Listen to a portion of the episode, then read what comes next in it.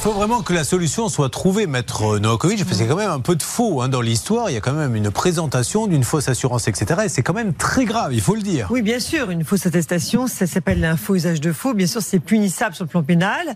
Alors, il faut savoir que la solution qu'il propose est une solution civile qui est certaines fois choisie par le tribunal judiciaire, à savoir faire faire les travaux par une autre entreprise aux frais de l'entrepreneur défaillant.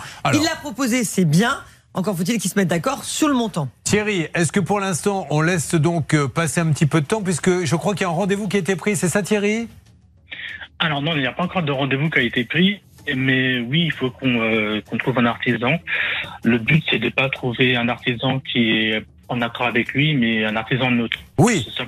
Rappelez-moi dans quelle région, dans quelle ville exactement, Thierry? Moi, je suis à hier.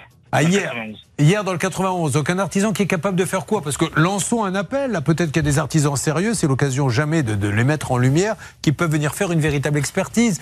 Euh, il doit savoir faire quoi, l'artisan? Rénovation électrique et rénovation salle de bain. Rénovation électrique et rénovation salle de bain. Voilà, vous êtes dans la région d'hier. Euh, merci de venir. Vous êtes sérieux. Vous avez une assurance de venir faire une expertise.